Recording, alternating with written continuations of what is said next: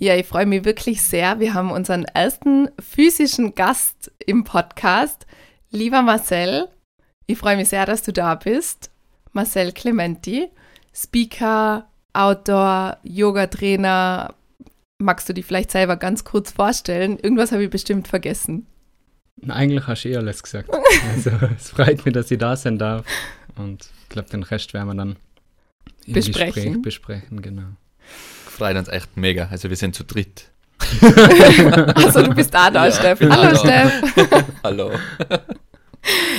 Marcel, ich habe mich so gefreut. Ich habe dir ja schon vor längerer Zeit gefragt, Marcel, hättest du mal Bock, zu uns in den Podcast äh, zu kommen? Wir haben irgendwann mal gesagt, es wäre eigentlich ganz cool, Interviewgäste zu haben. Vielleicht ist es irgendwann einfach langweilig, nur mehr uns zwar zuzuhören und vielleicht ist es ja mal spannend, nicht nur unser Halbwissen und unser Gelaber, sondern mal wirklich ein bisschen fundierteres, ähm, fundiertere Inhalte zu haben. Und dann haben wir gesagt, es wären Interviewgäste voll cool. Und ich glaube, du warst der Erste, den ich angeschrieben habe. Und jetzt bist du wirklich unser erster äh, physischer Gast bei uns im Studio. Und dann haben wir ja schon so ein bisschen hin und her geschrieben gehabt und haben dann eigentlich auch schon so Sprachnachrichten ausgetauscht. Da habe ich ja zwei, dreimal Gänsehaut gehabt für dem, was du gesagt hast. Und dann sind wir ja schon mal so zurückgereist. Und ich weiß noch, wie wir uns kennengelernt haben.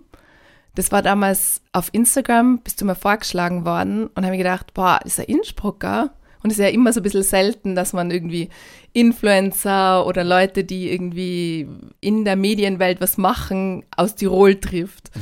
Und dann war sie nur, ah ja, Marcel Clementi. Und dann war mir das irgendwie eh schon so, hat man irgendwie schon mal gehört gehabt. Und dann war, der macht richtig coole Rezepte. Und das war so die erste Seite, die ich von dir dann gesehen habe. Und dann als nächstes, wo ich mich dran erinnern kann, war, ich war selbstständig, gerade ganz frisch, habe für ein Magazin gearbeitet und ich weiß noch, da war plötzlich so Marcel Clementi, du warst äh, ständig ein Begriff, der macht jetzt Privat-Yoga-Stunden. Und dann war da dieses Fotoshooting. Ich war damals steinkrank. Ich glaube, ich habe sicher 39 Grad Fieber gehabt, habe aber voll kasselt, weil ich mir gedacht habe, es ist so eine coole Erfahrung. Am Ende war das so eine beschissene Erfahrung, für dieses Magazin zu arbeiten. Aber man zahlt ja Lehrgeld und dann war sie und dann bist du da gekommen und ich habe mir nur gedacht, das ist eigentlich so smart, was er macht, weil du hättest ja einfach als Yoga-Lehrer ähm, Gruppenkurse geben können, so wie es jeder andere macht, aber du bist dann da gestanden und hast gesagt, na, ich gebe Privatstunden.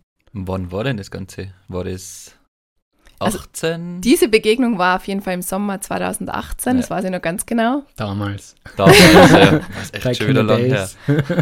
Und ich weiß nur, dass ich dann so gedacht habe, ich finde das so mutig, was du machst, weil als Mann Yogalehrer, also ich glaube, außer dir habe ich keinen anderen Yogalehrer jetzt auch nicht online gekannt. Das war halt eher ein sehr weiblich behaftetes Thema.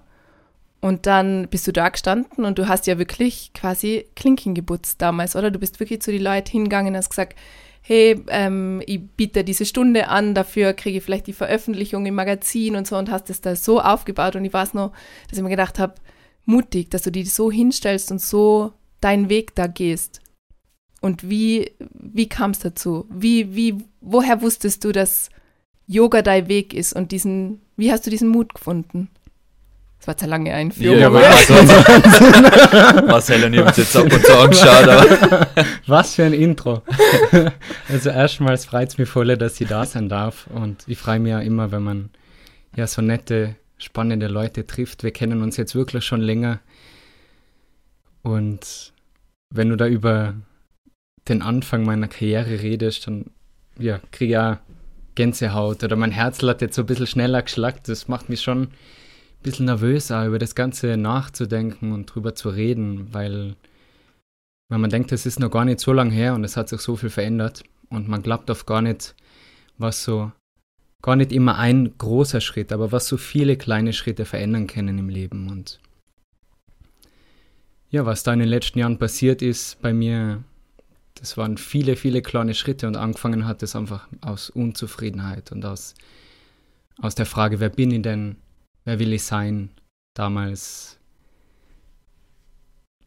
da, auf das wollte ich dich fragen. Hat es da einen Punkt gegeben, wo du draufgekommen bist, was ist denn deine Passion? Oder weil es ist wahrscheinlich von dir was anderes erwartet worden, dass du, was ich, Familienbetrieb übernimmst oder whatever. Also die Genau. Erwartungshaltung an die war sicher andere. Und war das ein Prozess oder war das ein Punkt, wo du gesagt hast, ich habe eine andere Passion, du weißt vielleicht noch nicht, was es ist, aber ich mache was anderes. Also ich habe das gar nicht so direkt gefunden, dass ich gesagt habe, boah, Yoga ist meins. Im Gegenteil. Meine allererste Yogastunde war in einem Fitnessstudio und war eine völlige Katastrophe. Also ich bin eingegangen im Fitnessstudio, weil ich eh schon Mitglied war, aber nur Sponsor. Also ich bin selber nicht mehr trainieren gegangen, weil ich so viel gearbeitet habe. So wie die Hälfte der. Leute. Ja, genau. Leider ja. Also es wäre besser, wenn man das natürlich dann auch nutzt oder sonst daheim trainiert. Ich war Mitglied und habe aber so viel gearbeitet im Familienbetrieb, dass mir die Zeit und die Energie gefehlt hat. Und das sind unsere wichtigsten Güter, Zeit und Energie. Das war mir damals nicht bewusst. Bei mir ist alles in eine Arbeit eingeflossen, für die ich nicht gebrannt habe, die mich eher ausgebrannt hat. Und es war nicht ein Punkt, der, sorry, dass ich, ich brauche immer so ein paar Denkpausen, Alles gut. Bitte. Bei uns auch.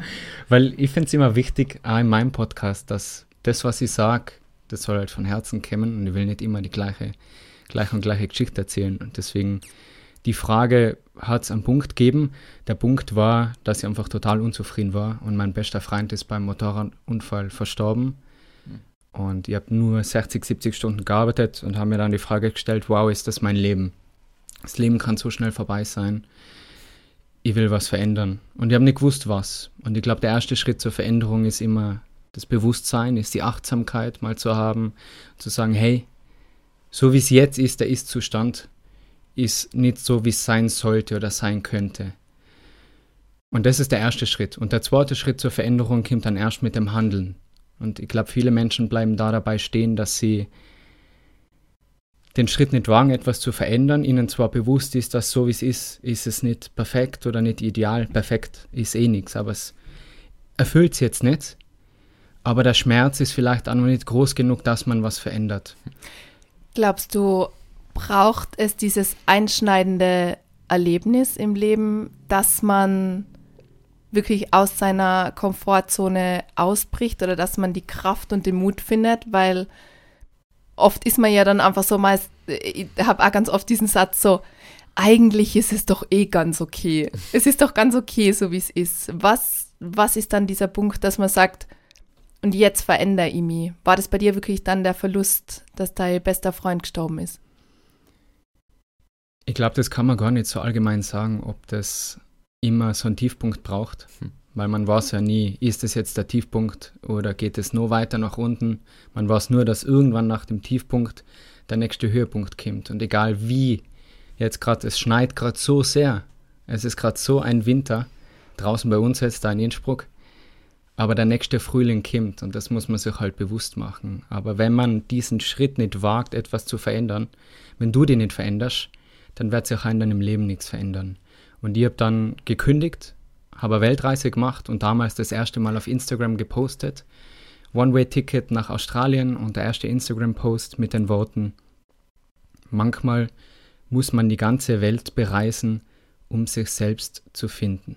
Ah, das war dein Start auf Social Media. Genau, davor Ah. halt das mit dem Kochen ein Mhm. bisschen. Ja, okay. Aber so richtig, dass ich gesagt habe, ich gehe jetzt auf Reisen, ich teile das. Und natürlich damals Instagram war noch voll der Boom mit Fotos. Und wenn man am Strand schöne Fotos macht, Sonnenuntergänge, dann fruchtet es. Und ich war da wirklich sehr ehrgeizig und habe jeden Tag gepostet. Habe dann da in Australien war ein bisschen surfen und habe das erste Mal verstanden, dass das Leben nicht nur aus einer Arbeit bestehen muss, auf die du keine Lust hast. Dass wir wirklich die Wahl haben und dass man auch mal sich Zeit nehmen kann, um nichts zu tun und um sich selber zu finden. Und es braucht diese Pause, um mal auf Stopp zu schalten und mal nachzudenken, hier, wer bin ich und wer will ich sein und wo soll es hingehen? Weil wir sind so in unserem Alltag gefangen, dass wir gar nicht die Zeit haben zu hinterfragen, bin ich glücklich, passt es so, wie es ist. Wir sagen, wenn jemand fragt, wie geht's? Ja, gut. Hm. Oder ja, es passt, es passt. Ja, oder, oder auch selbst wenn man sagt, ja, es, es geht, es passt. Ist eh okay. Genau, es ist halt so, weil es geht ja Ja. allen so. Ja. Es hat ja jeder einen Stress und Stress ist ja ein Statussymbol geworden. Mhm. Ja, ich finde oft so Work-Life-Balance ist also eine Phrase, die eigentlich wahrscheinlich nicht von Menschen, der irgendwo arbeitet, erfunden worden ist, sondern vielleicht eher so von Arbeitgeberseite, weil es suggeriert ja eigentlich, dass man viel arbeiten muss, oder? Und ich finde, das, das ist der Ansatz schon falsch. Die soll ja gar nicht in Balance sein. Ich finde, das Leben eigentlich einen größeren Teil haben soll als jetzt Work. Oder? Es wird oft so von der Gesellschaft schon vorgeben, finde ich. Ja, und wie du sagst, Statussymbol. Für mich Ja. war das, ich weiß noch, wo ich studiert habe, das war für mich das Größte, irgendwie in einer Werbeagentur zu arbeiten und um 10 am Abend aus der Agentur zu gehen. Das war für mich, damit war man erfolgreich beruflich, weil ich arbeite so viel und ich habe zwar nichts verdient für das, was ich da eigentlich ja geleistet habe, aber es war irgendwie so, ja, na, man, ich bin mega busy, also muss ich ja mega erfolgreich sein.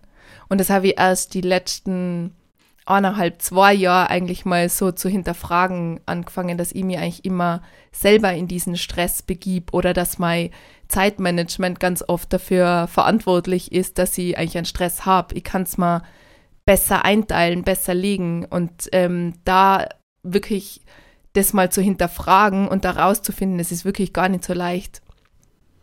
Das stimmt. Ich bin mal, also Balance ist etwas, mit dem ich mich natürlich als Yogalehrer vor allem sehr befasse. Und ich glaube auch gar nicht, dass es immer, also das Balance bedeutet, dass ich jetzt gleich viele Stunden frei habe wie Arbeit oder dass es immer eine schöne Konstante ist. Weil wenn wir uns die Tonspur so anschauen, die geht nach oben und unten. Der Herzschlag geht nach oben und unten. Und es gibt Phasen wie bei dir, Sarah, wo man, du nennst es Hasseln, wo man voll hasseln muss, wo man voll einarbeiten muss. Und das habe ich auch gehabt. Also die ersten fünf Jahre, ich habe jeden Tag gearbeitet und ich habe es gern gemacht. Wo man vorsichtig sein muss, haben wir vorher schon vor dem Podcast geredet, man kann auch mit seiner Leidenschaft ausbrennen. Aber wenn dir etwas Spaß macht und wenn dir etwas erfüllt, dann schaust du nicht mehr auf die Uhr, wenn es gern machst. Und es gibt Phasen für jeden von uns, wo es intensiver ist, wo man Gas geben muss, wo man alles gibt. Nur wichtig ist, dass man sich auch immer wieder die Frage stellt, warum mache ich das? Erfüllt es mir noch oder ist es, um anderen zu gefallen, um wichtig zu wirken, um seinen Selbstwert aus der Arbeit zu holen und aus seinen Erfolgen? Oder macht man es wirklich nur, weil es einem erfüllt, weil es einem Spaß macht? Und da, da, es kann nicht immer alles Spaß machen, aber ich denke, im Kern, wenn jeder Mensch eine Arbeit machen würde oder zumindest dann in der Freizeit das macht, was ihn erfüllt, dann wäre jeder Mensch um einiges glücklicher. Ja, und das heißt, es ist auch gar nicht bei einem Punkt geblieben, oder? Dass du einmal sagst, hey, du folgst jetzt deiner Passion und dann ist es für den Rest deines Lebens, oder? Sondern bei mir ist zum Beispiel auch, das war ja, wo wir sich selbstständig gemacht haben, wir machen jetzt was mit Film, das ist meine Leidenschaft. Trotzdem bin ich jetzt auch in so einer Phase, wo ich immer wieder die Frage stelle, hey, geht das eigentlich genau in die richtige Richtung? Oder kann man da auch noch was adjustieren? Also es ist wieder wie so ein neuer Punkt, wo man sich ein bisschen entscheiden muss und finden muss. Ist das bei dir auch so laufend mal oder hast du deine Straße gefunden und die bleibt? Ganz geradlinig Ja, aufs Ziel. Wahrscheinlich nicht, oder? Na, und ich glaube, das ist auch richtig gut so, weil sich der Mensch weiterentwickelt. Und wir leben jetzt in einer Zeit, wo man alles online lernen kann. Ich kann alles über YouTube lernen. Es gibt so viele tolle Podcasts, so wie euren, wo man sich viel mitnehmen kann. Danke, Marcel. Ebenfalls. Und früher, glaube ich, war das so, wenn man einfach nicht so viele Möglichkeiten gehabt hat und dass man bei einer Arbeit geblieben ist. Aber wir haben wirklich die Chance, unser Glück selber in die Hand zu nehmen. Davon bin ich überzeugt. Und bei mir hat es damals mit den Privatstunden angefangen. Wir haben ja sogar gemeinsam eine gemacht. Am, am, Das Video ist sogar noch auf Instagram online.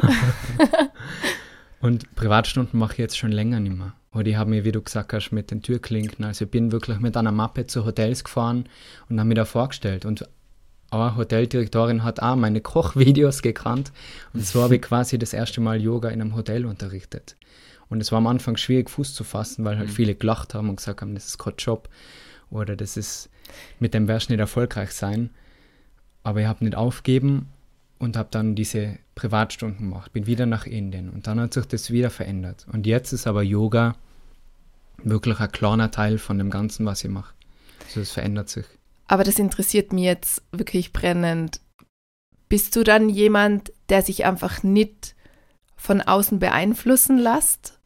Weil wenn man doch viel Gegenwind kriegt und wo Leute zweifeln oder sagen, hey, vergiss es, das wird nichts, ähm, war das dann dein Ehrgeiz, dass du gesagt hast, ah, ich beweise es, dass es klappt?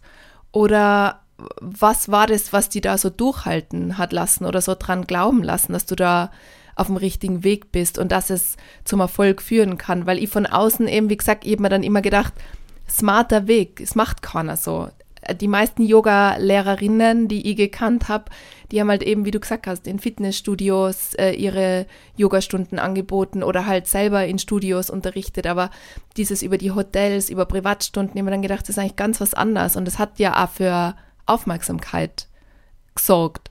Und wie, wie, was hast du dabei gedacht? Oder war dir das klar, dass das, du musst was anders machen?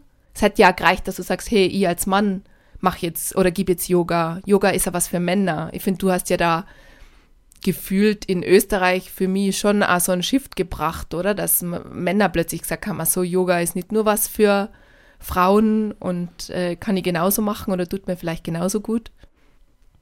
Also vielen Dank für, die, für das Kompliment. An der Stelle muss ich sagen, dass sicherlich ein Glück dabei war, dass das noch nicht so viele gemacht haben. Und Glück gehört auf jeden Fall dazu. Aber was mich an meine Ziele gebracht hat, war der Ehrgeiz, war das Vertrauen in mich und in mein Können, aber auch zu wissen, wo meine Schwächen liegen. Und in der Schule wird uns beigebracht, dass wir unsere Schwächen verbessern sollen. Ich bin einfach all in gegangen auf meine Stärken. Und die Frage war, ob ich lege auf die Meinung anderer. Ich glaube, ganz ablegen kann man das nie. Aber ich habe aufgehört, nach links und rechts zu schauen und schaue nach innen und stelle mir selber die Frage, okay, wo will ich hin und was will ich machen? Und damals war ich in Indien und habe da bei der ersten Ausbildung jemanden kennengelernt, der hat eine Mordsausstrahlung gehabt. Das war ein ganz ein besonderer Mensch. Und ich habe nicht gewusst, was es ist, aber den hat man einfach gemacht. Und es hat sich dann ausgestellt am letzten Tag, dass er Millionär war. Das war so mein erster Kontakt zu so einer erfolgreichen Person.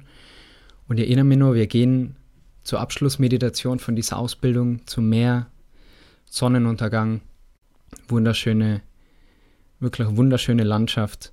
Und ich schaue ihm in die Augen und sage, André, ich habe das Gefühl, dass mit dem Yoga und mir, das wird ganz groß. Und er lächelt nur und ich sage, na André, echt, mein Ziel ist es, der bekannteste Yogalehrer im deutschsprachigen Raum zu werden.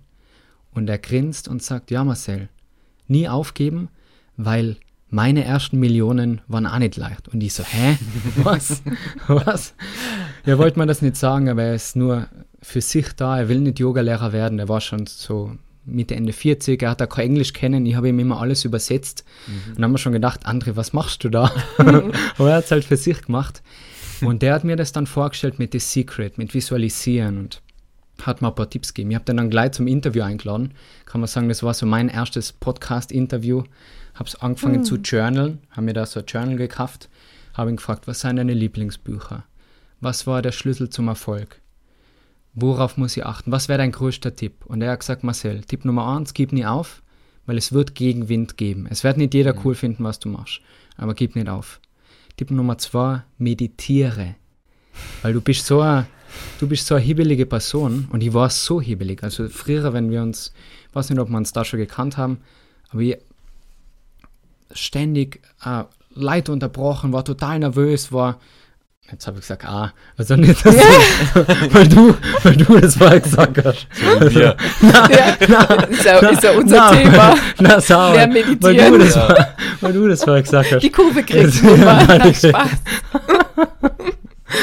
Aber das, das Steff sagt ganz oft zu mir, du lasst mich nicht zu Wort kommen, du, bist, du hast mich schon wieder unterbrochen. Ja, vielleicht muss ich mehr meditieren. Ich war so, das ist, wenn man einfach erfreut hat und wenn man ja. sich denkt, man, da will ich nochmal nachhaken. Und das war sein Rat. Und der dritte Ratschlag war, achte darauf, mit wem du deine Zeit verbringst. Und den Spruch kennen wir alle. Du bist die Summe der fünf Menschen, mit denen du deine Zeit verbringst. Und er hat gesagt, die Sportler kennen die Sportler.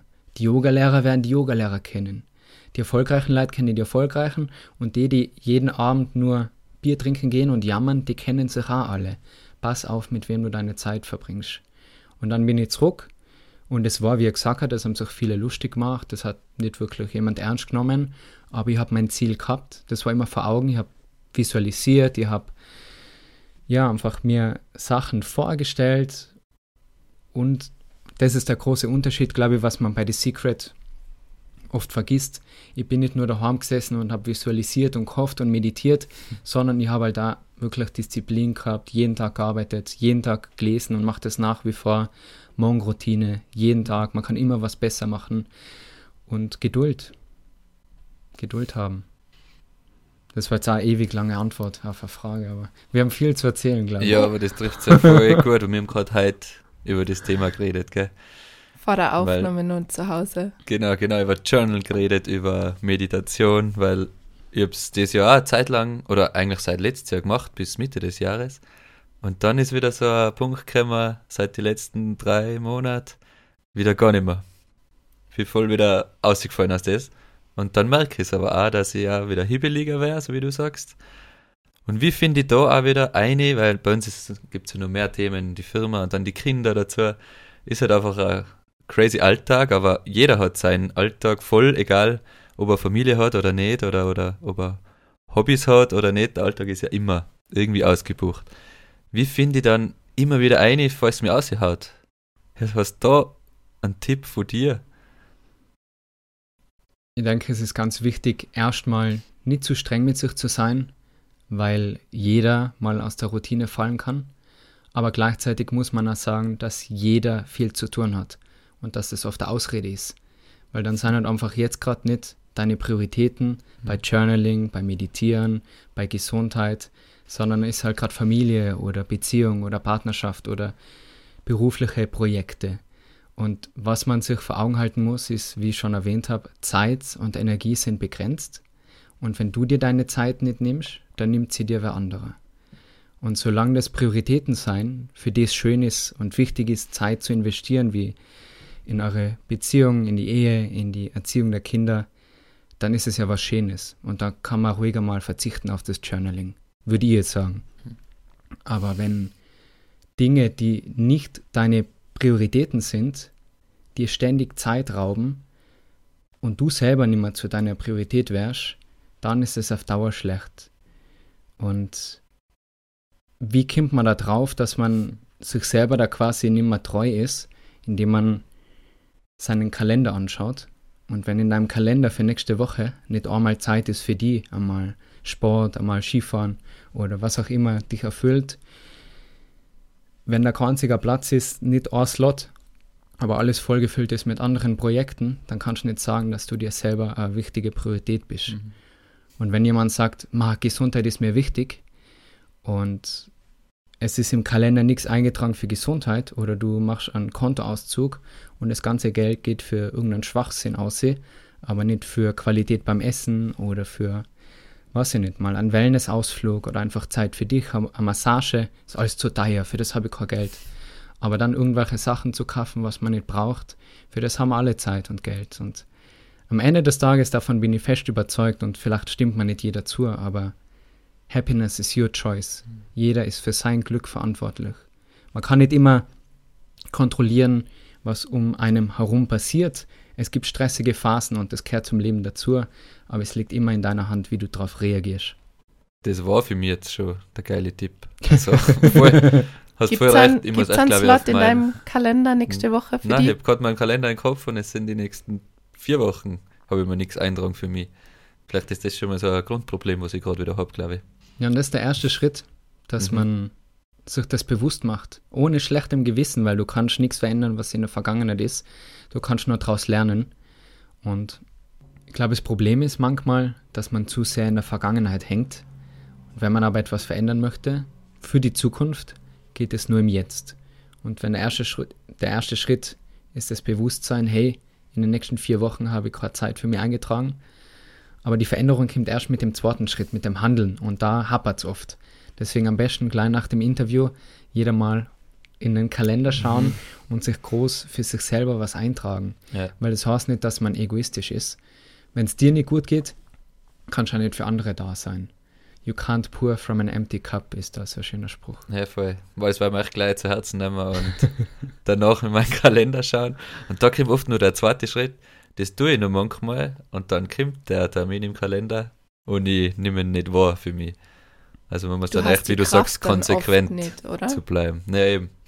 Es ist dann oft so, man ist dann manchmal so erschöpft, weil du jetzt gesagt hast, you can't pour from an empty cup. Und ich finde, als Eltern, du musst oft trotzdem, du bist leer, du kannst nicht mehr, man merkt es dann oft so, oder ich merke es bei mir, dass ich keine Geduld habe. Die Kids, die machen eigentlich gar nichts. Vielleicht braucht sie jetzt gerade für irgendwas länger oder da war doch jetzt auch dieses Du meinst, sie Beispiel. machen gar nichts falsch. Also nicht, Sie machen gar eigentlich nichts falsch, aber mein, mein Nervenkostüm ist einfach so Hm. dünn.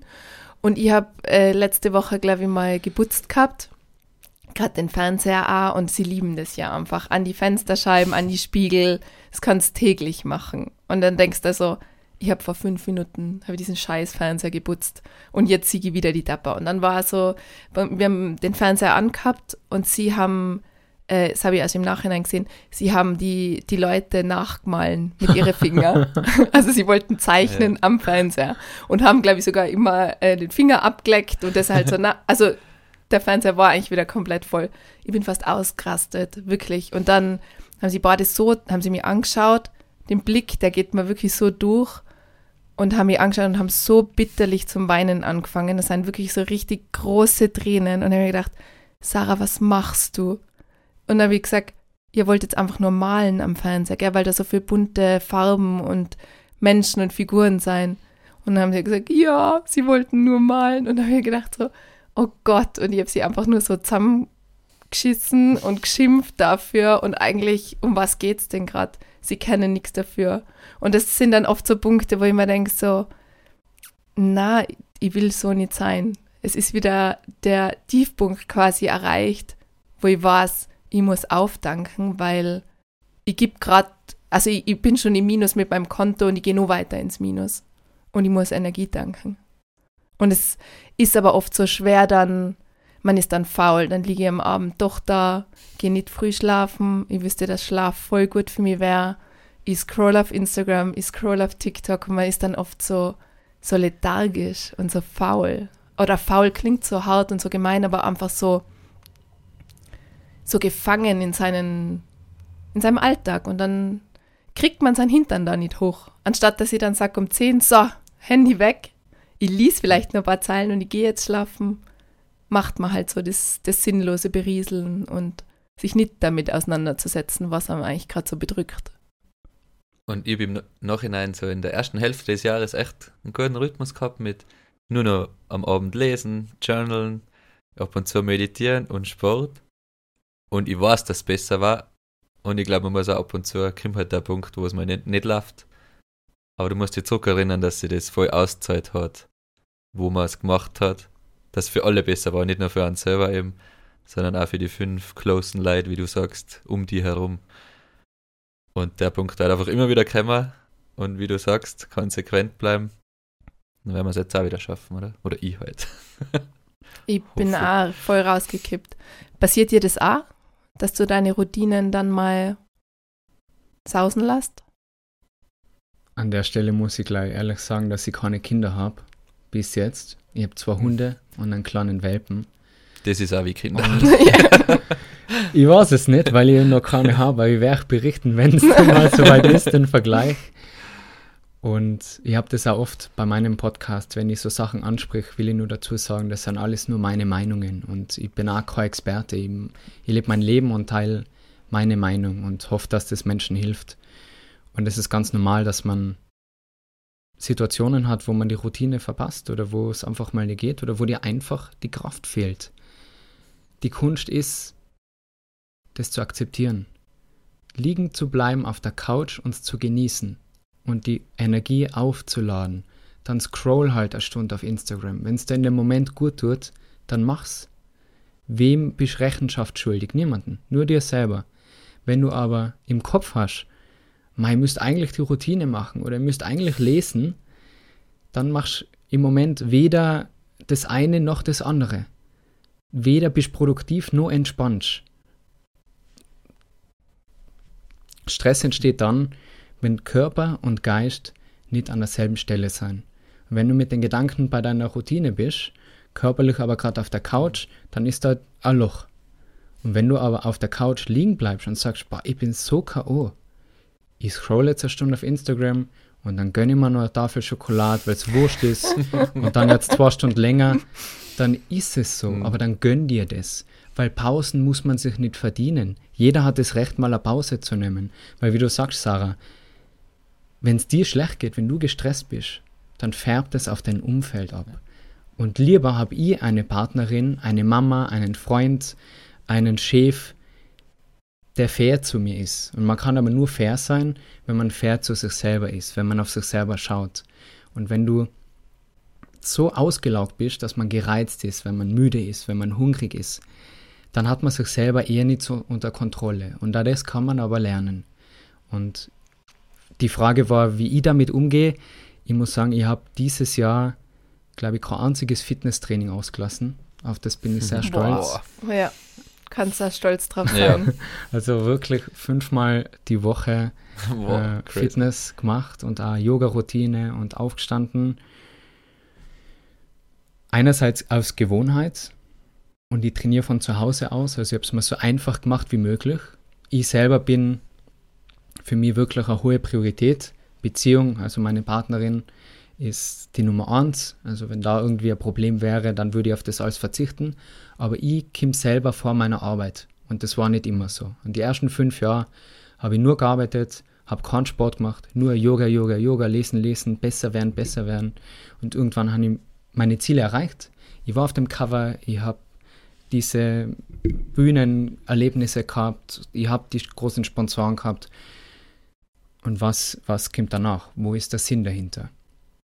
Und jetzt ist es wirklich so, dass mein Ziel ist, das klingt jetzt so wie so ein Spruch, den man sich auf die Wand hängt, aber den Weg zu genießen. Und das gelingt mir nur, wenn ich wirklich viele Tage habe, die gut sein, weil viele Tage bilden Wochen und viele Wochen, Monate und dann ein gutes Jahr. Und da habe ich meine Routinen, die ich mit Disziplin verfolge, wie zum Beispiel jetzt das Eisbaden, habe ich so ein Becken einfach bei mir draußen stehen, das war gestern das erste Mal zugefroren und du kannst da deine Willpower trainieren. Ich will nicht reingehen, aber ich mach's. Ja. Und das ist derselbe Muskel, der, wenn ich weiß, ich sollte um 10 ins Bett gehen und die nächste, die Netflix-Folge endet und dann kommt dieser Balken. Ja. nächste Folge und es wäre der Moment, wo du ausschaltest und zack, okay, nur Folge. Das ist derselbe Muskel. Ja. Und den kann man trainieren. Schauen Sie noch? Ja.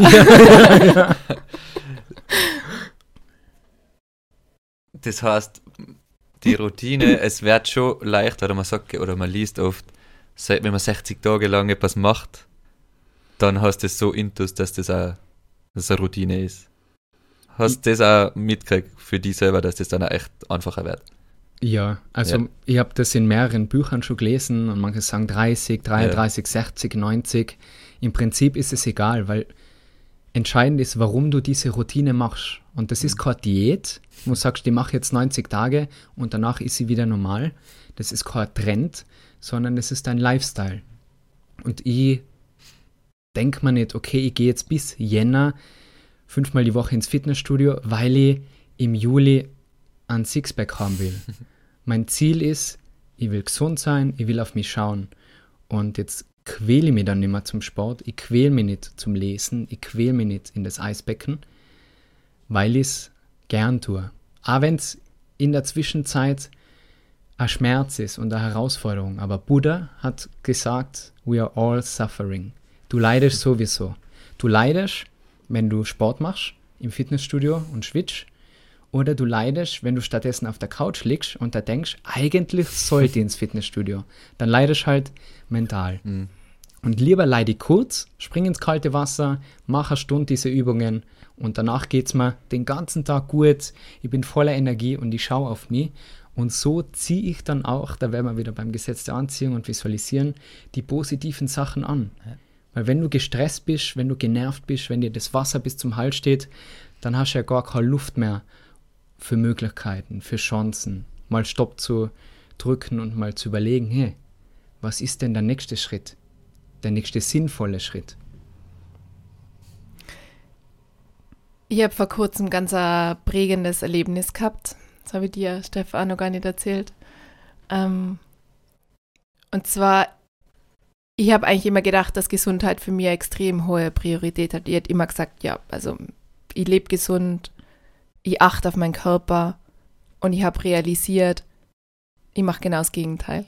Ich push mich und meinen Körper so lange und ich finde Kinder, seit die Kinder da sind, werden am da, also da kommen nochmal ganz andere Ängste, Urängste zum Vorschein. Und für mich so ein Riesenthema war natürlich ja jetzt in der Vergangenheit sehr, sehr stark geprägt sind Krankheiten. Und ich habe angefangen zu träumen darüber, dass ich krank wäre und dass ich meine Kinder vielleicht nicht aufwachsen sehe. Und plötzlich habe ich wirklich, das war in einem Coaching, wo ich realisiert habe, ich bin überhaupt nicht meine eigene Priorität. Ich sage das zwar und ich denke das über mich, aber ich mache ganz was anderes push mich so lang, bis ich wahrscheinlich nicht mehr kann oder bis man mein Körper wirklich aufzagen muss. Und es war so erschreckend und angsteinflößend, das zu realisieren. Und ich habe auch für mich wirklich entschieden, ich muss an dem arbeiten, aber ich merke einfach, dass ich so getrieben bin und so versuche, so viel zu schaffen. Wahrscheinlich auch, weil ich, weil ich total von dem abhängig bin, was andere über mich sagen oder dass andere denken, ich bin erfolgreich. Aber ich habe einfach voll realisiert, dass sie, dass ich mir viel mehr die Frage stellen muss, was will ich und was macht mich glücklich.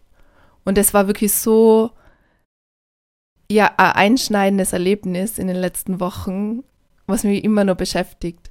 Und ich merke aber, dass ich eben aktuell fast nicht die Kraft habe, das zu verändern. Und deswegen finde ich es voll schön, was du sagst, so dieses, dieses Annehmen und dass man eben nicht, dass man sich nicht dafür verurteilt, sondern dass man mal sagt, hey, es ist schon gerade okay, so wie du es machst. Und es ist der erste Schritt, dass ich mir das jetzt gerade eingestanden habe. Und jetzt kann ich mal so langsam, es muss ja nicht von heute auf morgen, oder oft hat man dann ja so das Bild, so, ich muss jetzt morgen, muss ich die Morgenroutine, die Abendroutine und ich muss, ich trage mir dann oft auch so dann trage ich mal dreimal die Woche Sport in den Kalender. Und ich weiß eigentlich beim Eintragen, ich werde es nicht schaffen oder ich werde es nicht durchhalten. Und dieses dann so nicht so hart mit sich selbst eigentlich ins Gericht gehen. Und ja, und auch nicht gleich Vollgas anfangen, oder? sondern einmal die Woche Sport genau, wird auch schon reichen zum, zum Einstieg. Ich finde gerade, wenn man also deinen Instagram-Account anschaut, dann hat man ja so das Gefühl, wow, Marcel ist so erfolgreich und da vor kurzem mal einen Podcast mit dem Lars Amend gehört, der gesagt mhm. hat, Erfolg über Nacht oder sagt man bei manchen Leuten halt so, wow, da ist der Erfolg über Nacht gekommen. Und da sieht man halt nicht die 15 Jahre, die davor hart gearbeitet worden ist oder wo eben jeden Tag die Routinen eingehalten worden sind oder was die Leute für Steps gemacht haben vorher. Und ich finde, bei dir ist das auch so, dass man auf Instagram geht und denkt man sich, boah, das ist so erfolgreich, der Podcast läuft super, super Karriere, jetzt dein Buch, über das haben wir auch noch gar nicht geredet, das jetzt dann rauskommt. Ähm, du bist wirklich im deutschsprachigen Raum ein Name. Gibt es Tiefpunkte bei dir? Gibt es Momente, wo, wo du zweifelst oder wo, wo du dir denkst, na, das ist es gar nicht da? Wunderschöne Frage. Hm. Echt richtig gut. Und finde es so gut, auch wie offen ihr das alles ansprecht. Also ich habe das auch bei mir, ich probiere online wie auch dann in echt dieselbe Person zu sein. Und ich denke, das ist oft die Gefahr, wenn man sich Instagram anschaut oder andere Plattformen, dass es nicht real ist. Was ich gerade nur davor sagen wollte, ist, du hast erwähnt, dass du davon abhängst, was andere sagen und was andere denken. Und ich glaube, das ist ganz, ganz wichtig, dass man das ablegt. Und das war bei mir etwas, was mich lange beschäftigt hat und was mich zu vielleicht Tiefpunkten gebracht hat. Dass wenn beim ersten YouTube-Video der Daumen nach unten kommt und der Kommentar, was ist denn das für Scheiß? Oder die erste Podcast-Folge und jemand schreibt drunter, weil ich doch mit dem Yoga dann schon bekannter war und dann meinen ersten Podcast gestartet habe. Erstes Kommentar, Schuster, bleib bei deinen Leisten. Und da wird runtergeschrieben, wenn der Schuster bei seinen Leisten geblieben wäre, dann wäre er jetzt nur in einem 60-Stunden-Job unzufrieden und würde Obst verkaufen. Wenn dir meine Yoga-Videos gefallen, dann solltest du schätzen, dass ich jetzt den nächsten Schritt mache, weil der ist genau aus demselben Wunsch entstanden, anderen zu helfen und einfach meiner Leidenschaft nachzugehen.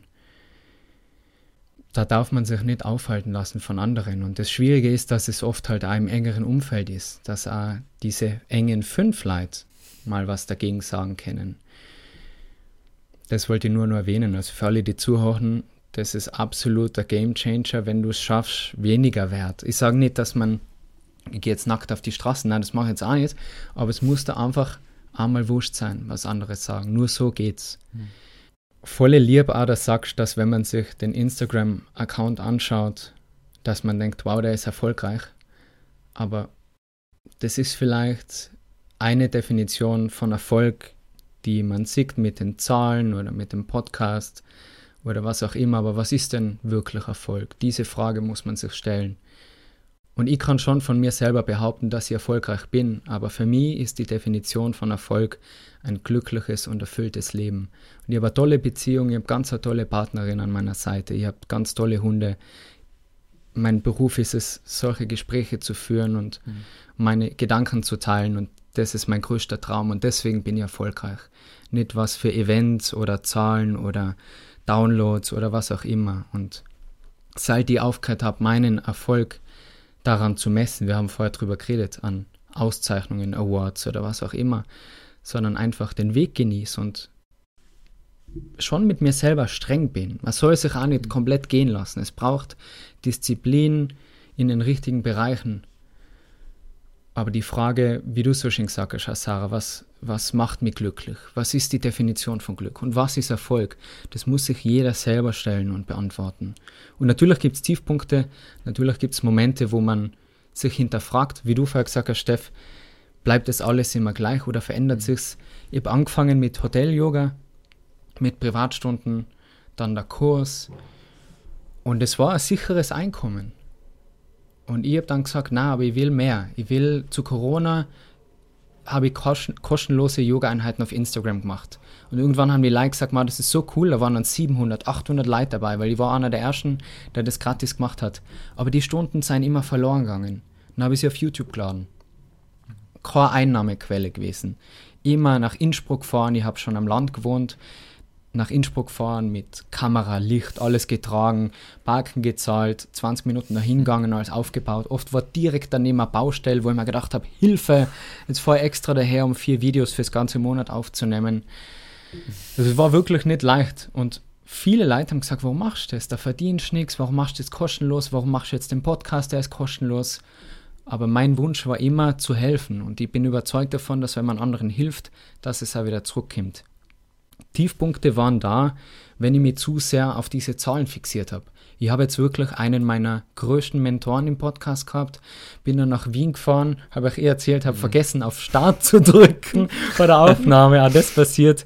Zum Glück habe ich zwar das Mikrofon gehabt, aber das war gerade letzte Woche. Und das ist die schlechteste Podcast-Folge von den Zahlen her, die ich hochgeladen habe.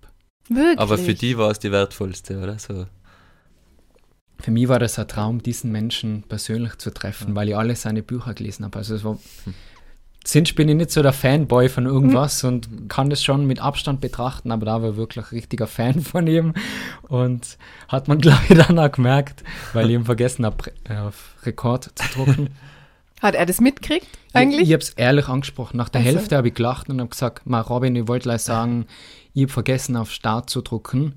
Aber wir haben zum Glück zweimal aufgenommen. Also alles gut, redler weiter.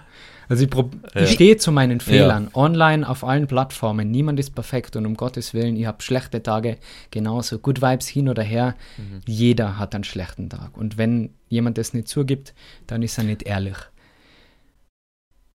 Aber das hat mich schon beschäftigt, dass die Folge so schlecht war, weil du halt so viel Herz gibst, weil du so viel Einsatz gibst. Das war finanzielles Investment, dahin zu fahren, das zu buchen, alles zu organisieren. Und dann ist die nächste Frage, wie gehe ich damit um, mit so einer, mit so einem Tiefpunkt oder mit so einem negativen Gedanken. Und ich probiere mich wieder daran zu erinnern, warum ich das mache. Mache ich das wegen den Downloads? Oder mache ich das, um irgendein Ziel zu erreichen, um mich wichtig zu fühlen oder was auch immer. Das ist ja oft, jeder will bedeutend sein. Bin ich es jetzt nicht nur, weil diese Folge weniger Klicks hat? Na. Hat es mir Spaß gemacht? Voll. War das eine tolle Begegnung, er hat mir sogar seine Handynummer gegeben. Wir haben nochmal geschrieben danach. Also Wow. Für mich, ja, es war für mich einfach, cool. einfach cool. Weil du gibst ja dann die plumpe Phrase, der Weg ist das Ziel, aber es ist einfach echt sau viel dran, oder? Das ist jetzt eigentlich so die Kernessenz von dem, was du gesagt hast. Von Ziel zu Ziel arbeiten ist schon auch cool, aber es soll auch Spaß machen. Oder? Und eben, wenn du sagst, das war für die ein Höhepunkt, den zu interviewen, auch wenn es jetzt deiner Community vielleicht nicht so viel gegeben hat wie dir selber, hat es die so viel weitergebracht, dass das für deine Community ja dann auch wieder was bringt, weil es dir die weitergebracht hat. Das sind so indirekte Dinge, die man oft vergisst, die langfristig aber einen Effekt haben.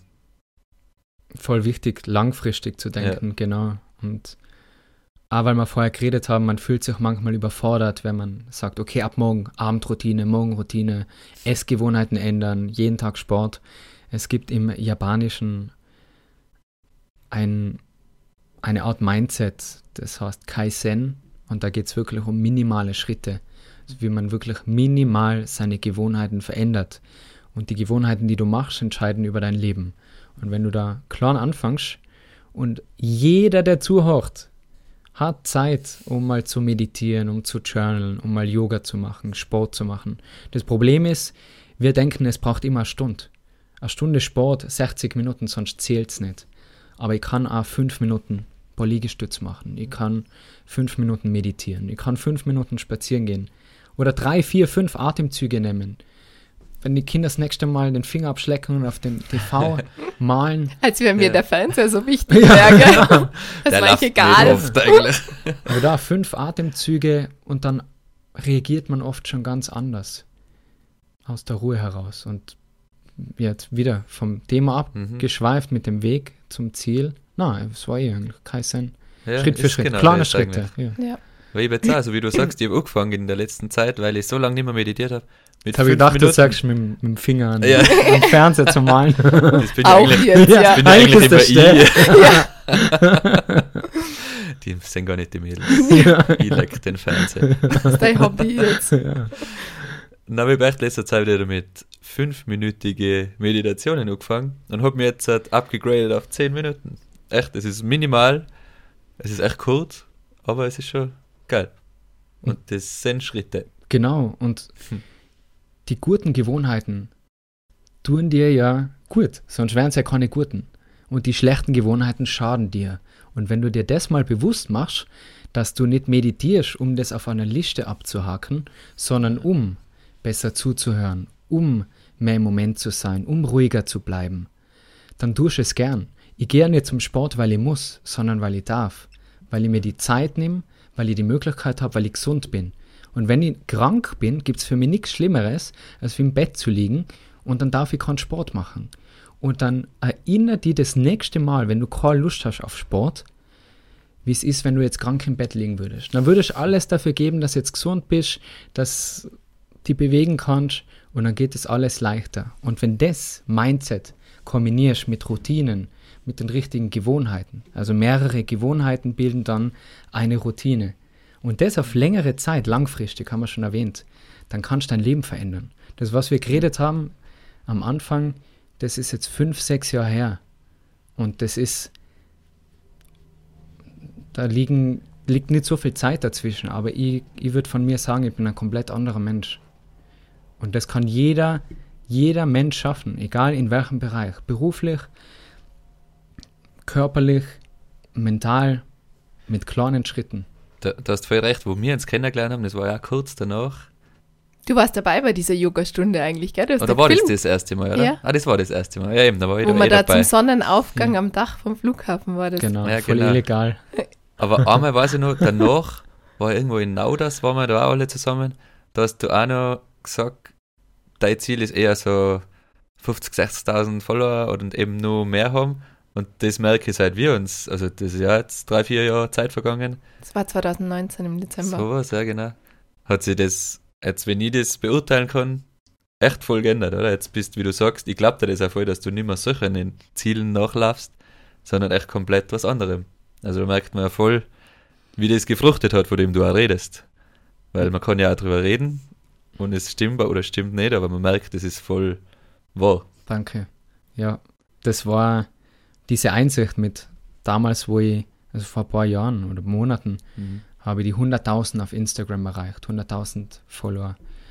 Und das war so ein großes Ziel von mir. Und ich habe jeden Tag gepostet, wirklich um 17 Uhr. Also ich bin echt mega diszipliniert da, wenn, ich, wenn mir was wichtig ist. Egal wo ich war, bei meinen Eltern zum Essen, mit Freunden unterwegs, ich habe um 17 Uhr gepostet. Und dann erreiche ich diese 100.000. Und was hat sich verändert? Du wolltest Nix. die 200.000. Ja, ja, im Prinzip, was ich sagen wollte, ist, nichts hat sich verändert. Mhm. Also nichts. Mein Leben hat sich nicht verändert. Das Ja. war so ein sinnloses Ziel. Ja, es kommt keiner her und sagt, hey, Alter, Na, Mega, jetzt hast du selbst- Ja. selbst Ja, aber wenn dann wenn, nur von außen eben, oder? Dann sagen halt Ja. die Leute so, boah, ja, jetzt hast du es aber geschafft. So, und Voll. aber was gibt dir das selber? mhm. So, außer dass vielleicht kurz der Moment und dann ist eh, wie du sagst, alles wieder beim Alten. Voll. Ich habe dann eben angefangen, YouTube mit, also beim ersten Lockdown, diese Videos hochzuladen. Und da war es dann nur ähnlich. Das war in derselben Zeit. Habe ich mir das Ziel gesetzt, 100.000 Abonnenten auf YouTube. Endziel. Endziel, weil größer habe ich mich nicht zu träumen getraut. Und habe gesagt, mach das, das will ich unbedingt erreichen. Bis ich dann auch wieder gemerkt habe, was ist, wenn ich dann diese, da kriegst du ja, bei YouTube kriegst du ja sogar Da was. kriegst Das du Instagram. Reward, ja, genau, da kriegst du ja sogar was. Aber was ist danach? Hörst danach auf? Und da ist wieder die Frage, warum mache ich es? Weil ich besser werden will, weil ich wachsen will. Ich, ich mag einfach, wenn Sachen wachsen und wenn man lernen kann. Das ist meine größte Leidenschaft, Lernen. Und der Fehler, den wir oft machen, ist, dass wir uns ein Ziel setzen in der Zukunft. Wenn ich das erreicht habe, dann bin ich erfolgreich. Dann bin ich glücklich. Ich habe immer gesagt, erst mit 100.000 ist man ein richtiger YouTuber. Was ja kompletter Schmarrn ist, weil davor mache ich auch schon die Arbeit. ja. Und egal welches Ziel man sich setzt in der Zukunft, man entscheidet sich quasi in der Zeit von jetzt bis zu dem Ziel in der Zukunft unzufrieden zu sein. Mhm. Und wenn wir dieses Ziel dann erreicht haben, egal ob das Routinen sein, Gewohnheiten, Glück, egal was uns zu diesem Ziel führt, Zufälle, du erreichst es und was passiert dann? Und das ist wie wir Tiroler gehen wandern. Wir sagen, wir gehen auf einen Berg gemeinsam. Wir bleiben nie stehen. Wir genießen nie die Aussicht. Wir gehen nur auf und sagen, heute Gipfel, heute Gipfel. Und oben, anstatt dass wir uns freien einklatschen, oben ein bisschen jausnen, drehen wir uns um, Steff, schauen zum nächsten Gipfel und sagen gleichzeitig, aber nächstes Mal gehen wir da auf. Genau. Man muss schon die Momente ein bisschen feiern, auch, gell? Voll, voll. Und da, das Ziele setzen ist ja gerade jetzt zum Jahreswechsel immer so ein Thema und ist etwas, was mich so sehr beschäftigt, weil im Yoga sagt man, nichts ist gut oder schlecht. Alles ist so, wie es ist und deine Meinung macht's. Aber ich will auch nicht, dass alles nur eine gerade Linie ist. Ich will diese Höhepunkte haben. Dass danach ein bisschen tief kommen kann, das ist es mal wert aber dann wieder den Weg zum nächsten Ziel genießen. Nicht um oben anzukommen, sondern weil ich einfach gern wandern gehe. Oder vielleicht auch nicht die Angst davor zu haben, vor dem nächsten Tiefpunkt oder vor dem nächsten Tal, was man durchgeht, sondern die Erkenntnis zu wissen, das Tal kommt so oder so und ich gehe da durch und ich werde was dabei lernen auf dem Weg. Und es wird mich wieder stärker machen, dass ich dann am nächsten Gipfel mit neuen Erkenntnissen stehe und mit anderen Erkenntnissen. Und ja, es ist voll schön. Genau, du brauchst die Tiefpunkte, um die Höhepunkte so richtig feiern zu können. Mhm. Ansonsten wäre alles immer grad. Mhm. Und das ist vielleicht für manche das Ziel, dass sie sagen, hey, was redet der Typ jetzt da seit einer Stunde über Ziele und Höhen und Tiefen? Ich will einfach nur ein gemütliches Leben. Dann ist das voll okay, ja, das muss ich betonen. Es gibt kein richtig oder falsch allgemein. Das einzige falsch ist, wenn ich Instagram aufmache, mir andere Leute anschaue und sage, so will ich das. Man kann sich zwar Inspiration holen, aber das Glück muss jeder selber finden. Für sich definieren, welche Routine will ich machen, ist es überhaupt was für mich, was sind meine Ziele oder passt alles genau so, wie es ist. Ich bin mit meinem Job zufrieden, ich bin mit meinem Körper zufrieden, mit meinem Partner, ist ja super. Zufriedenheit ist einer der Schlüssel zum Glück. Ist doch mega, wenn man happy ist. Ja. Aber wenn man unzufrieden ist, dann muss man halt da was ändern. Du hast vorher jetzt gerade noch gesagt, größer habe ich mir nicht träumen getraut. Setzt du dir Limits? Also ich finde zum Beispiel, was, du sagst jetzt ganz äh, offen, äh, dein Buch soll ein Bestseller werden. Darüber redest du ganz offen. Und da denke ich mir dann ganz oft so, ah, traue ich mir das jetzt überhaupt? Traue ich mir so groß zu denken? Wie schafft man es groß zu denken? Ich merke ganz oft, dass ich mich selber total limitiere oder mir denke, ja, das, das, okay, das ist ja nicht möglich so. Das, ich als, als kleines Mädel sozusagen. Wie, wie erlaube ich mir das? Wie schaffe ich es, groß zu denken? Und was ist dann so, wo du auch sagst, was sind deine Limits oder wie arbeitest du daran, dass du dir eigentlich erlaubst, so große Träume zu haben? Ich habe mir wirklich das Mindset eingebettet, es ist alles möglich. Und von Anfang an habe ich mir so hohe Ziele gesetzt, mit langer Laufzeit. Und oft liest man in Büchern, du musst da Deadline setzen, bis da und da muss das und das erreicht sein. Aber es liegt oft gar nicht in deiner Hand, ob diese Träume wirklich wahr werden. So wie wo ich gesagt habe, einer der bekanntesten Yogalehrer, wie willst du das messen?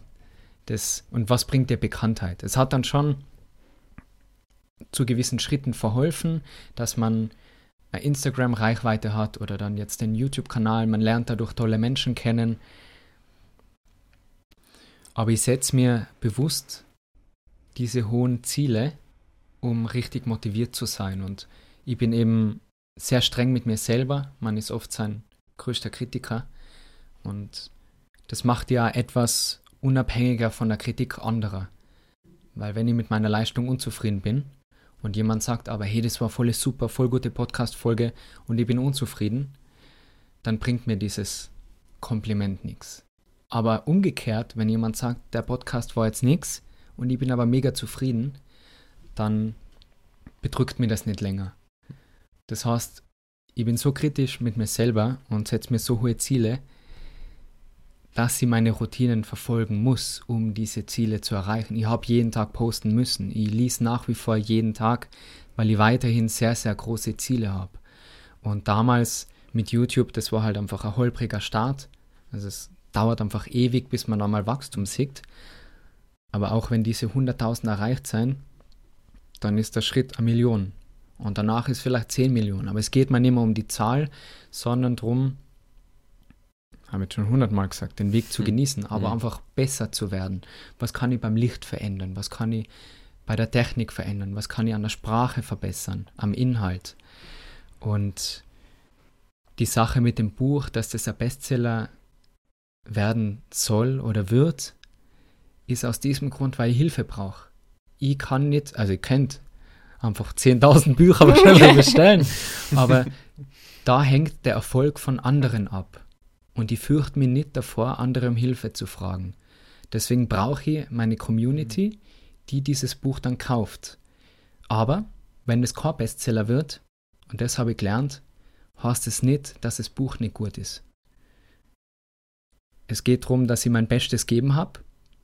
Und ob das dann dieses Pickerle hat oder nicht, das liegt nicht mehr in meiner Hand. Aber ich wünsche mir es, ich visualisiere es, ich sprich es aus und es wird so sein. Hm, ich glaube cool. da dran. ich glaube da dran. Und ich finde es also die, die großen Ziele zu stecken, ich tue das auch gern. Mhm. Man muss sogar manchmal aufpassen, dass sie nicht wieder zu hoch hoch, weil es soll ja schon realistisch bleiben. Aber warum? Warum? Und ja, was ist realistisch? Fragen, ja. ja. Na eben, ich, da, ich glaube, meine Schwelle ist da eben voll hoch. Die, die Zielsetzungsschwelle. Oder wenn wir zwei uns vergleichen, Sarah, bin ich oft habe ich sehr hohe Ziele, wo ich mir denke, die sind ja eh realistisch. Und meine unrealistische realistische Schwelle ist ganz hoch. Aber wer entscheidet, was realistisch mhm. ist ja, und unrealistisch? Eben, das kannst du eh für dich selber so ein bisschen definieren. Und danach findest du es ja erst außer. Ich glaube, dass gar nichts unrealistisch ja, ist. Und da, da, helfen halt auch so Biografien, wie jetzt habe ich von Arnold Schwarzenegger das Buch gelesen. Mhm. Der war in einem kleinen Dorf in Österreich und hat gesagt, er will zum größten Bodybuilder werden. Hat er geschafft, hat es auch visualisiert, aufgehängt und nicht nur visualisiert, er hat fleißig trainiert. Ja. Und dann hat er gesagt, er will Filmstar werden. Wo alle gesagt haben, bist du wahnsinnig. und er hat es gemacht und er hat es geschafft. Und wenn man sich solche Leute als Vorbild nimmt und nicht jemanden, der ständig nur dir einreden will, Steff, das ist unrealistisch. Du würdest von mir jetzt nie hören, das ist unrealistisch. Ich finde sowas toll, wenn jemand große Träume hat. Und mit finde ich, muss man sich umgeben. Ja.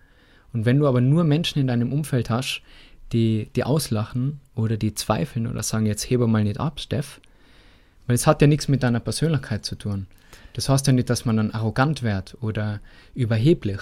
Das ist ja in der Zukunft. Aber jetzt ist jetzt. Hm. Und das sind ja meistens so die Leute, die dich ein bisschen bremsen wollen, weil die sich selber ja ein bisschen bremsen. Ist ja oft der Fall.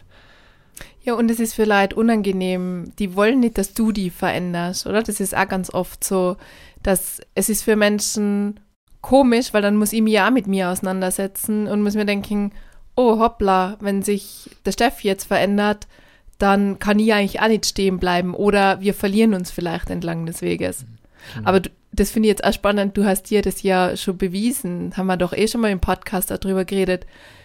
Ich weiß noch, du bist in unserer alten Wohnung mal in die Küche gekommen und hast gesagt, wir seilen uns von einem Zeppelin ab. Und der Zeppelin fliegt da über die Berge. Wo ich gesagt habe, boah, Steff, also das ist ja wirklich, das ist doch ein Höhengespinst. Ja. Und ich bin eben die Erste, die dann auch sagt, hey, ich glaube nicht, dass das möglich ist. Also, ich glaube nicht, dass das geht. Und wo ich dann eh oft zu dir gesagt habe, Wahnsinn, du machst es dann möglich. Und du hast so daran geglaubt, dass es dann Realität worden ist. Stimmt. Und ich liebe sowas auch, weil ich wäre eher für sowas angespornt, wenn wer sagt, auch wenn so die closen fünf Leute das sagen, das ist mir oft nur wichtiger, dass die vielleicht einmal sagen, hey, ich glaube nicht, dass das möglich ist, spornt mir dann erst richtig an. Ich finde das voll wichtig, dass man aufpasst, wem man das anvertraut. Mhm. Weil wenn du jetzt fünf Menschen sagst, das ist dein Ziel. Und fünf Leute sagen, das wird nichts. Du bist jetzt ein Macher. Das wissen wir. Du, du mhm. machst es dann. Die, die motiviert es. Da legt man zusätzlich Scheitel ins Feuer. Aber vielleicht unterbewusst fängt man Zweifeln an. Und wenn jetzt aber das einer Person erzählst, bei mir ist das meine Freundin, der erzähle ich das alles und sonst niemanden. Wirklich von meinen größten Träumen. Weil ich weiß, die lacht nicht. Egal was es ist, sie sagt, ja, das schaffst. Und ob sie es glaubt oder nicht, das ist egal. Aber man braucht die Unterstützung, dass jemand an dich glaubt. Mhm. Und da muss man so vorsichtig sein, wem man seine Träume anvertraut, weil das kann ja ganz viel zerstören.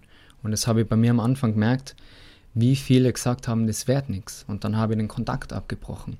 Und hätte ich auf die gehört, dann würden wir jetzt nicht da sitzen. Also das ist oft wirklich ja, ist lebensentscheidend. Mhm. Also auch untereinander dass wenn, wenn einer Träume hat, ja, man muss selber nicht dran glauben. Wichtig ist, finde ich, dass man den anderen unterstützt. Und dass man dann auch nicht unglücklich wird, wenn man das dann nicht erreicht. Dass man sich lang genug Zeit gibt, wieder mit dieser Langfristigkeit, um an diesem Ziel zu arbeiten. Und um das geht es ja schließlich, dran zu arbeiten. Und wenn es dann statt am Zeppelin ein Fallschirm ist oder ja. ein Flugzeug, Wir haben ja schon wieder neue Ziele. Ja. ja, oder auch dieses wirklich, habe ich mein Bestes geben, um das Ziel zu erreichen und dann eigentlich eben fair zu sich selber zu sein und zu sagen, ja, das habe ich, es hat jetzt nicht geklappt, aber vielleicht ja aus einem Grund. Vielleicht war es man dann ein paar Jahre später, genau deswegen hat es nicht sein sollen. Deswegen, also bei dir war es ja der Zeppelin, aber eben, vielleicht kommt dann eben was anderes, was eher für die bestimmt war. Mhm. Verlieren mhm. tust erst, wenn du aufgibst. Genau. Mhm. Jetzt schließt sich der Kreis. Ja. Und man kann sich auch immer wieder bewusst machen mit den Zielen, dass sich ein Ziel verändern darf. Ein Ziel, was man sich vor zehn Jahren gesetzt hat, oder vor fünf oder vor einem halben Jahr, darf sich verändern. Und das heißt nicht, dass man aufgibt. Oder dass das, man gescheitert ist. Genau. Sondern man hat sich einfach verändert. Und wenn man laufend hinterfragt, warum habe ich mir das Ziel überhaupt am Anfang gesetzt?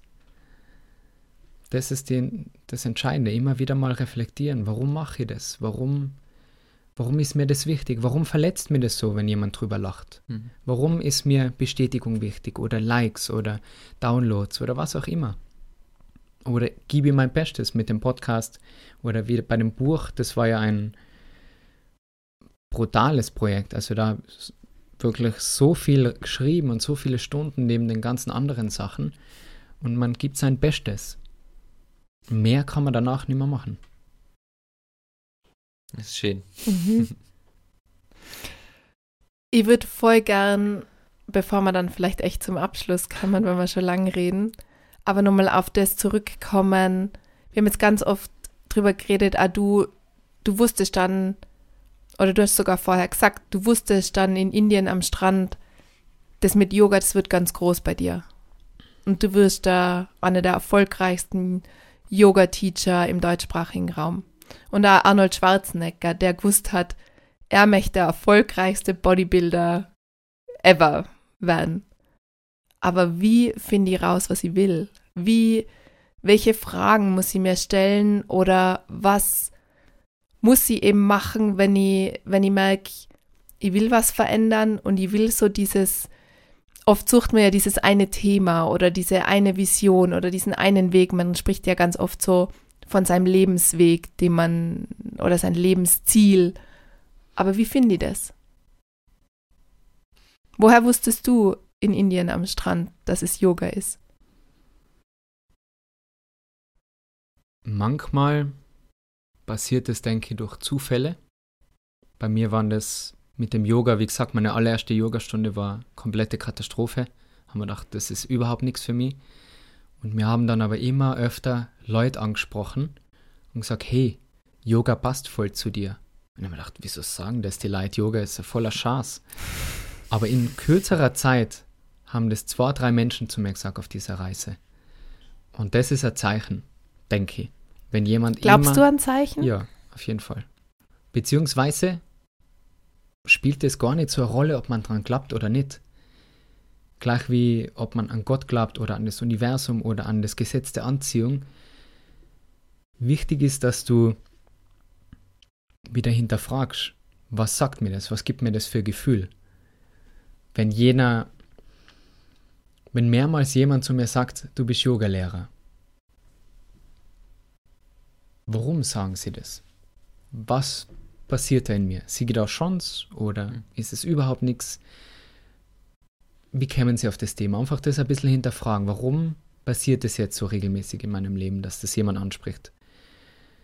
Also auf äußere Zeichen achten. Und der Rest kommt dann natürlich von innen. Also nicht nur von äußeren Faktoren, sondern von innen mal zu schauen, was macht die glücklich? Was erfüllt die? In welchem Moment oder bei welchen Tätigkeiten bist du so richtig im Flow, so richtig im Moment, wo die Zeit stehen bleibt? Und als ich das Yoga in Indien für mich kennengelernt habe, hat sich für mich so viel verändert, so viel gelöst, so viel mal Zeit zum Reflektieren und diese körperliche Beweglichkeit, die war davor mega steif, dieses Wohlbefinden, da haben wir wirklich zweimal am Tag ewig lang Yoga gemacht, viel meditiert. Das hat mir so gut getan, dass ich einfach gemerkt habe, hey, das erfüllt mich. Das macht mir Spaß. Das ist mal ein Punkt. Der zweite Punkt ist dann, kann ich das? Und ich habe gemerkt, immer wenn ich vor die Leute gehen habe müssen in dieser Ausbildung, um zu üben quasi, um die Asanas, die Übungen anzusagen, dann ist es mir voll gut gelungen. Ich habe die Übungen voll schnell gekannt, ich habe es voll schnell gelernt und ich habe es voll genossen, vor den Menschen zu stehen. Und es war immer gut, also das Feedback war gut. Und das reicht, um eine Leidenschaft zu haben, finde ich. Weil was man gern macht, macht man gut und was man gut macht, macht man gern. Wenn das Hand in Hand geht, das reicht schon für Hobby und für einen großen Teil in deinem Leben. Und wenn du daraus aber nur Karriere machen willst, dann ist entscheidend, ob es einen Markt dafür gibt. Es gibt jetzt schon ganz viele Yoga-Lehrer, auch männliche. Und ich glaube, jetzt wäre es wesentlich schwerer, sich was aufzubauen. Es wäre nicht unmöglich und mit den richtigen Routinen, der Disziplin und dem Mindset wäre es sicherlich möglich. Aber wie ich schon erwähnt habe, sicherlich auch Glück hat eine Rolle gespielt. Aber wenn diese drei Faktoren, deine Stärken, deine Leidenschaft und der Markt dafür, wenn die drei Punkte aufeinandertreffen, dann hast du eine gute Chance, dass aus deiner Leidenschaft eine Karriere machst. Mhm. Weil schauen wir uns das an, wenn es nicht passt, dann versteht man das noch besser.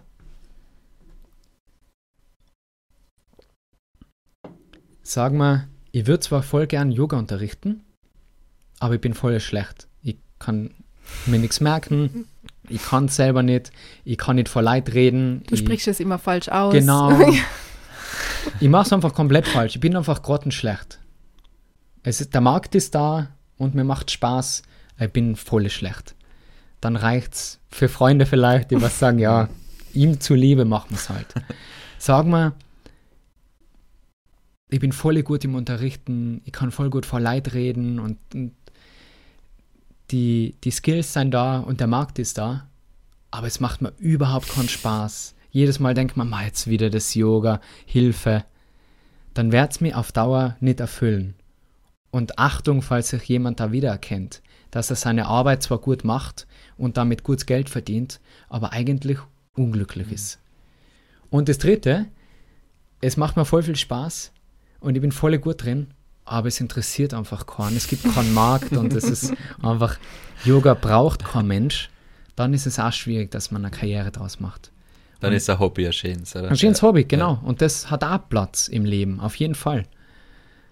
Aber wenn diese drei Säulen aufeinandertreffen, mit allem, was wir in diesem Podcast angesprochen haben, dem richtigen Umfeld, groß zu träumen, sich Zeit zu geben, den Weg zu genießen, auf sich zu schauen währenddessen, um nicht auszubrennen, weil ah, das kann da zu viel werden. Wenn du das alles beachtest und dann dein Dharma, dein Ikigai, deinen Purpose, deine Aufgabe, wie auch immer man es nennen will, findest, dann steht dem Ganzen nichts im Weg. Und um abschließend die Frage zu beantworten, was ist das Limit?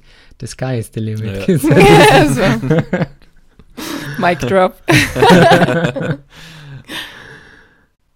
das schließt jetzt eigentlich echt voll gut ab. Wir haben uns überlegt, wir werden ja immer wieder Interviewgäste, hoffentlich. Hoffentlich warst du nicht unser letzter Interviewgast, Marcel. Aber einer meiner Lieblingspodcasts ist The Diary of a CEO. Und da gibt es die Routine, dass jeder Interviewgast in einer Büchlein eine Frage für den nächsten Interviewgast aufschreibt. Und ich fand das so cool, weil du weißt jetzt ja nicht, wer wird unser nächster Interviewgast. Wir wissen es selber, glaube ich, noch nicht, nicht so genau. ähm, aber deswegen, das macht es ja eigentlich ja spannend. Und also wir würden die voll gern bitten, dass du danach vielleicht eine Frage in dieses Büchlein schreibst. Mhm. Aber weil wir ja noch keinen Gast da gehabt haben, würde ich dir jetzt die Frage stellen. Und zwar eben, was ich überlegt, ist vielleicht ein bisschen plump. Vielleicht haben wir alles daraus jetzt eh schon beantwortet, aber ich finde sie trotzdem immer wieder reinigend und erfrischend, sich die Frage zu stellen. Und zwar, wenn du wüsstest, deine Lebenszeit, also wir wissen alle, unsere Lebenszeit ist begrenzt, aber es ist uns nicht bewusst, glaube ich, so im Alltag. Aber du weißt jetzt, dein Leben endet in einem absehbaren Zeitraum, vielleicht nur Tag, vielleicht nur eine Woche. Was würdest du machen? Und gibt es was, was du nur verändern würdest? voll spannend, dass mir die Frage stellst, weil über das habe ich halt schon nachgedacht. Weil ja, ich habe es kurz erwähnt, ähm, meine Oma ist verstorben und ich war ja davor bei der Beerdigung von meiner Oma und bin hergefahren und habe mir gedacht, was wäre, wenn ich jetzt bald einmal nicht mehr da wäre. Ich würde auf jeden Fall meine Kanäle weiterlaufen lassen und würde alle Angebote, was ich habe, kostenlos machen, damit einfach das mein Werk hm. weiterleben kann ich muss da trotzdem eine Gegenfrage stellen, reden wir da jetzt von einem Tag oder von einer Woche oder von einem Jahr? Oder das ist schon für mich ganz entscheidend, ja, um das ja, zu beantworten. Sehr, sehr absehbar, sagen wir vielleicht ein Tag, eine Woche, so wirklich sehr begrenzt. Ein Tag kann ich eh nicht mehr viel machen, da würde ich jetzt schnell heimfahren zu meiner Freundin. Und würde einfach genießen, einfach genießen, das Leben genießen. Und das tun wir, glaube ich, zu selten. Mhm. Wenn ich gebe einfach drei Antworten. Wenn es mhm. ein Tag wäre, würde ich schnell heimfahren, würde mein Lieblingsessen bestellen und würde mit meiner Freundin einfach nur die Zeit genießen. Macht mich richtig traurig, wenn wir über sowas ja, ja, voll. Wenn ich, aber ist auch oft gut, wenn man sich dem Ende bewusst ist und sein Leben nicht so lebt, als wäre es sowieso für immer. Wenn ihr Woche hättet, dann würde ich mal die Woche frei nehmen und würde vielleicht noch schnell eine Reise machen mit, mit den Hunden und mit, mit meiner Freundin und einfach nochmal genießen und so Abschlussnachricht aufnehmen. Und wenn es ein Jahr wäre, dann würde ich für die nächsten zehn Monate genauso weitermachen, wie es ist. Dann ist die Veröffentlichung vom Buch, dann ist äh, großer Auftritt, auf den ich mich schon sehr frei. Ah, das war ein riesengroßes Ziel von mir. Und da sind so viele tolle Momente. Ich würde einfach versuchen, jeden Tag so zu genießen, wie er ist. Aber kann ich wirklich ganz glücklich sagen, genau so weiterleben, wie es ist. Hm, schön. Das ist schön, ja. Ja. Das haben wir uns auch schon mal gestellt, die Frage, gell? Die Frage, ich habe wirklich zwei Menschen, ja, die haben eine Diagnose gekriegt und es war klar, die Zeit ist jetzt absehbar. Und das war ganz, ganz schlimm für mich in der Zeit, dieses, ist es jetzt das letzte Mal, ist es jetzt der letzte Geburtstag, den man miteinander feiert oder gibt es vielleicht noch einen? Und so dieses, deswegen finde ich diese Frage sehr, ist eben, mir macht sie auch sehr traurig, aber auf der anderen Seite ist sie so, wenn man sich die ganz ehrlich selber stellt, dann kriegt man ganz ehrliche Antworten. Total. Was, Mhm. was würde man denn jetzt wirklich machen? Wie du sagst, du würdest heimfahren und würdest mit deiner Freundin äh, sie nochmal fest umarmen oder wir würden heim zu die Kinder wahrscheinlich fahren Mhm. und die ganz doll drücken und ist eine sehr traurige Frage, aber eben die Antworten seien sehr ehrlich. Ich finde es voll gut, oder? Weil der Zeithorizont macht einen riesen Unterschied von, wie Ja. du handeln würdest. Ja, oft ist leider so, dass wir den Wert von Dingen oder Menschen erst erkennen, wenn wir sie verlieren. Mhm. Und wenn man sich vor Augen haltet, dass nichts für immer ist, dann kriegt, es, kriegt der Moment ganz einen anderen Wert.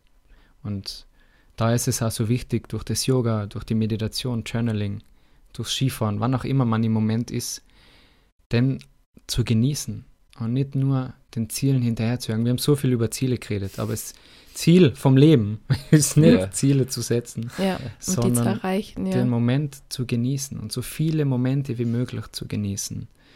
Und das authentisch und echt. Und da habe ich jetzt vor kurzem, glaube ich gestern auf Instagram, einen Post gesehen, weil Social Media ist ja nicht immer schlecht, man kann ja auch was mitnehmen davon, dass die größte Reue, was Menschen haben an ihrem Sterbebett, ist, dass sie nicht echt zu sich selber waren dass sie quasi sich nicht getraut haben, immer sie selber zu sein. Und es geht im Leben gar nicht immer darum, was wir machen, um glücklich zu sein, sondern ich denke, ganz wichtig ist auch zu überlegen, was ich nie mehr mache. Wenn ich sterben würde, was würde ich nicht mehr machen? Mich nicht mehr mit Menschen treffen, wo ich weiß, die tun mir nicht gut, aber ich habe das Gefühl, ich muss. Mhm. Oder einen Job nachgehen, der mich total unglücklich macht. Wenn die Zeit begrenzt ist, was würde ich ändern und was würde ich aber lassen? Mhm. Womit würde ich aufhören? Ja. Mit so einer Frage ist eigentlich dein Filter gleich viel besser. Oder man filtert ganz schnell außer, was man gern macht und was man nicht gern macht. Die Prioritäten Ja. wieder. Ja, genau. Schön. Und man kann nicht, wenn alles, wir hören gar nicht mehr auf, Ja, aber, aber bei den Prioritäten ist es ja so, wenn alles wichtig ist, dann ist gleichzeitig nichts wichtig. Wenn du jedem Menschen denselben Wert gibst, dann ist niemand besonders wertvoll für dich. Priorität war vom Sprachgebrauch her, aus der Sprachgeschichte, anfangs in Einzahl. Priorität, das Wichtigste. Und erst Jahre später ist dann die Mehrzahl dazu gekommen. Aber für zu viele Prioritäten ist kein Platz. Weil sonst ist wieder alles unwichtig. Mhm. Schöner Abschlusssatz. Ich hätte eigentlich eine abschließende Frage gehabt. noch eine Frage. Ja, Eine ganz Okay. eine kurze.